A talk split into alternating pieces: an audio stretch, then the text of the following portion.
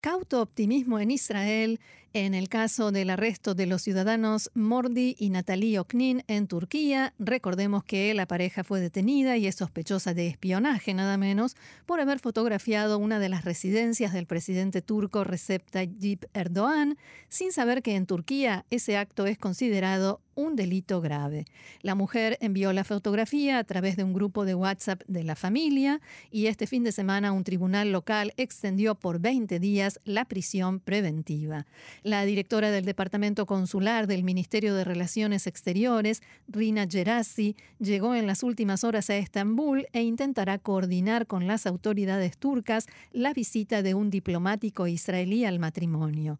El abogado israelí de la pareja, Nir Yaslovich, visitó ayer a Mordi Oknin y dialogó con él, y según el abogado, Mordi manifestó que tiene serias dificultades con la sensación de soledad y aislamiento y que desde que fue arrestado fue interrogado una sola vez durante media hora. El abogado intentará que le permitan reunirse también con Natalie Oknin, que se encuentra arrestada en otro lugar en Estambul. Sobre el trasfondo y el contexto de esta situación, hemos preparado el siguiente informe.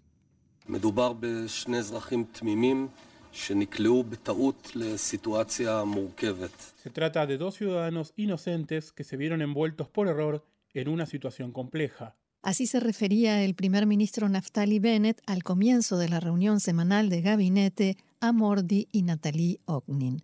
Las autoridades en Israel estiman que los próximos dos a tres días son críticos para resolver el tema y temen que los dos ciudadanos israelíes permanezcan en la prisión turca durante mucho tiempo, incluso años, si no se encuentra una solución ahora y la situación se transforma en una crisis diplomática internacional. Desde el punto de vista jurídico, los abogados del matrimonio Oknin están tratando, en primer lugar, de reducir la prisión preventiva que fue establecida en 20 días.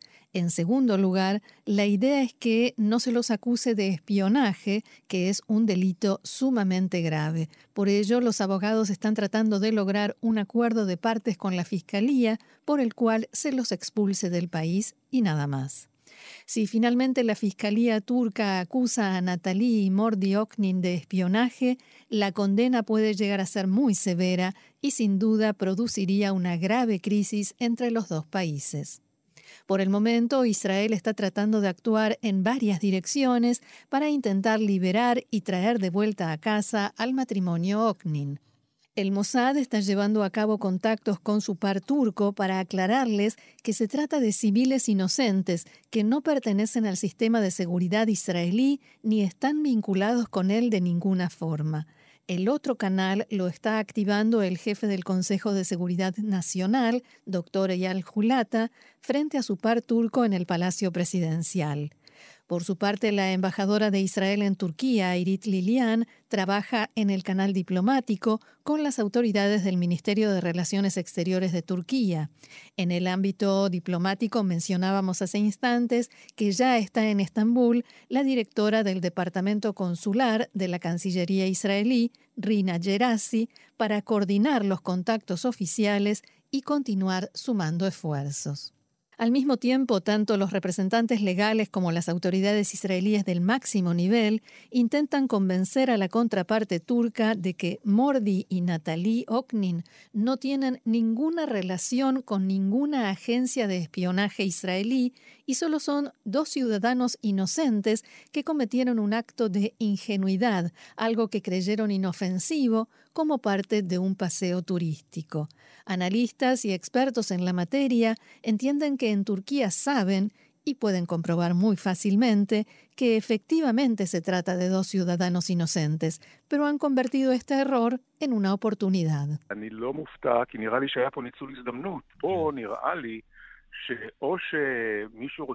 Dani Ayalon, ex vicecanciller de Israel, decía, no estoy sorprendido porque creo que aquí se aprovechó una oportunidad o alguien quiso quedar bien con Erdogan y ahora nadie se atreve a liberarlos antes de que él lo haga y él aprovecha la ocasión para obtener algo de Israel.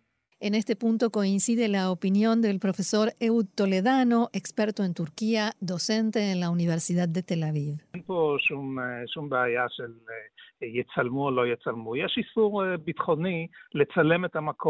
No hay ningún problema de fotografiar o no fotografiar. Hay una prohibición de seguridad de tomar fotografías de ese lugar. Ellos no lo sabían y en general es una norma que no se hace cumplir, que está olvidada. Pero en el momento en que llegó al tema de la seguridad, el gobierno turco comprendió rápidamente que había en este incidente potencial para pedir algo a cambio. Las declaraciones de los funcionarios israelíes alegando que Natalie y Mordi Oknin no están vinculados a ninguna agencia estatal ayudan. Para Dania y Alon, la realidad indica que no.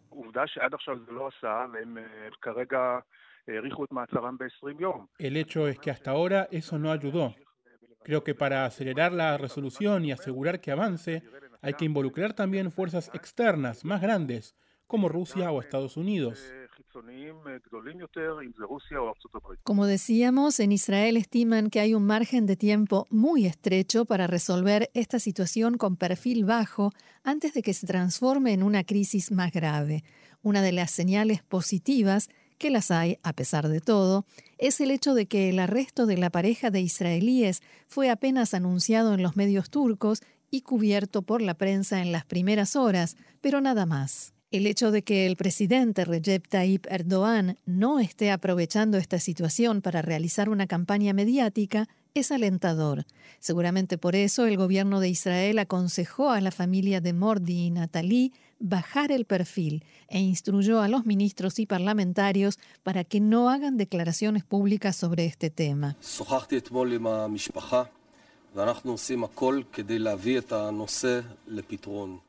El primer ministro contaba a principios de semana que habló con la familia de Mordi y Natalie y que les manifestó su apoyo y les pidió que sean fuertes a pesar de la difícil situación. Más allá de eso, no es correcto hablar más en este momento. También se expresaba en este mismo sentido en la mañana de hoy el ministro de Finanzas, Avigdor Lieberman.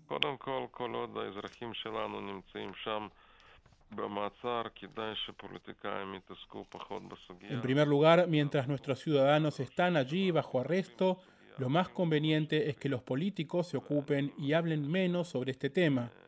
El Ministerio de Exteriores, la oficina del primer ministro se están ocupando, hacen todo lo necesario. Los expertos conocedores de Turquía coinciden en que esta no difusión es una buena señal.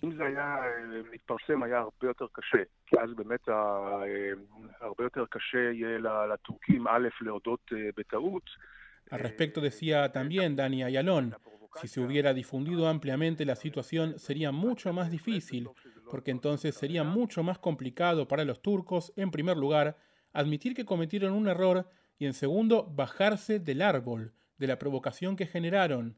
Definitivamente, es bueno que no tenga amplia difusión en Turquía.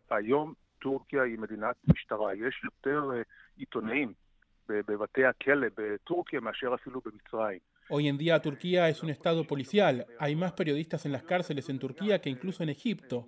Allí todos le tienen miedo a Erdogan. Por tanto, todos temen hacer algo sin su aprobación previa. De todas maneras, la pregunta que queda abierta es ¿qué lleva a Erdogan a aprovechar este incidente que pudo haber sido insignificante? ¿Qué motivos tiene para convertirlo en algo de tanta gravedad y qué busca obtener con todo esto.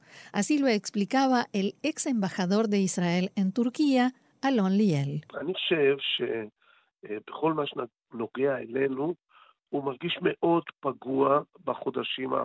Pienso que en todo lo relacionado con nosotros se siente muy ofendido en los últimos meses. Ya hubo manifestaciones de esto, de las cuales se habló como su conversación con el presidente. La llamada telefónica que él hizo a Herzog fue una conversación muy positiva, según lo que se informó, y había una sensación en Turquía de que tendría una continuación. Pero al parecer él siente que aquí alguien frenó al presidente para que deje de ocuparse de Erdogan. Al respecto, el profesor Eud Toledano decía,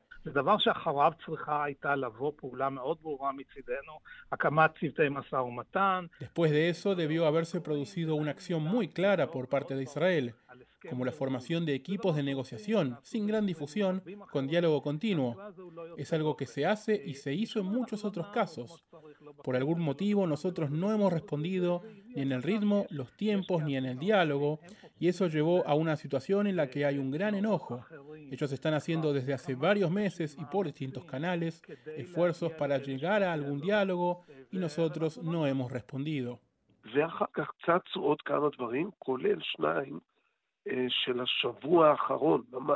Sobre esto, Alon Liel decía, y después surgieron otras cosas, incluyendo dos de la última semana.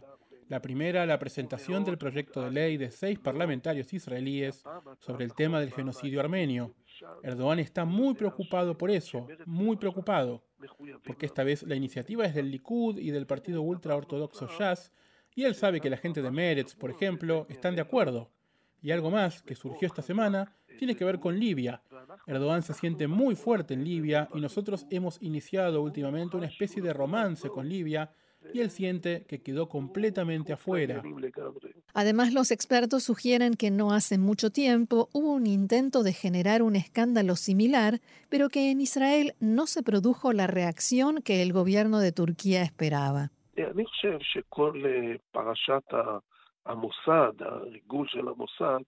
Eh, Continuaba diciendo Alon Liel, pienso que todo el tema del espionaje del Mossad no generó el escándalo que los turcos pensaron que provocaría.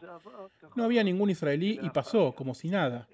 Erdogan no habló con Bennett, no solo en los últimos cinco meses, creo que nunca hablaron. Su ministro de Exteriores no habló con Lapid. En mi opinión, Erdogan siente necesidad de generar una relación con el liderazgo de más alto rango en Israel.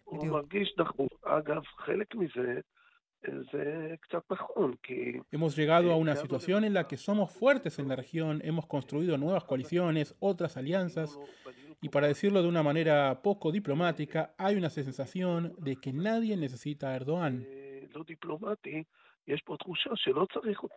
Y entre esas alianzas, dicen los especialistas, no solo están los acuerdos de Abraham, sino también el acercamiento de Israel a Grecia y Chipre en el Mediterráneo, algo que sin duda disgusta a Erdogan.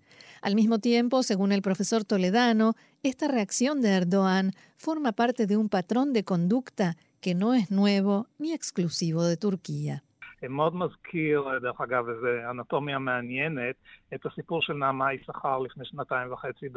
Esto recuerda mucho el incidente de Naamá Ishar hace dos años y medio en Rusia.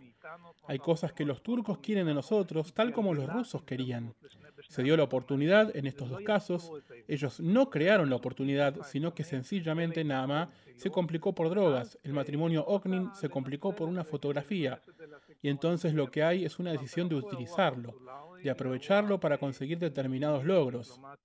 O sea, transformaron un incidente consular en un incidente internacional diplomático de alto perfil. Y eso sin que dijeran ni una sola palabra, no dicen nada. La presidencia no habla, que es la principal fuente de este tipo de declaraciones.